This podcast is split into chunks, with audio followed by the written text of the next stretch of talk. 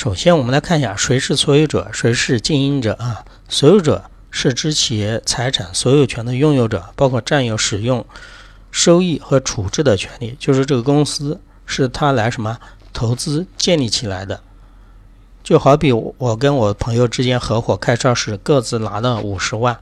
我们就是我两个就构成了这个超市的什么所有者，但是比如说经营者呢？经营者是指控制并领导公司日常啊，看到日常经营事务的人员，他们是公司中的高级经营什么管理人。比如说我和我的朋友开了这个超市，但是我俩又不会负责日常这个经营管理，我们就雇了一个店长，对吧？还雇了一些什么？这个店长当然他自己会招聘一些什么收银员，那店长就属于这种什么经营者。是吧？我举的这个例子，你们应该知道了。公司制的企业出现以后，就使得什么与什么样的发生分离呢？就所有者与经营者发生分离。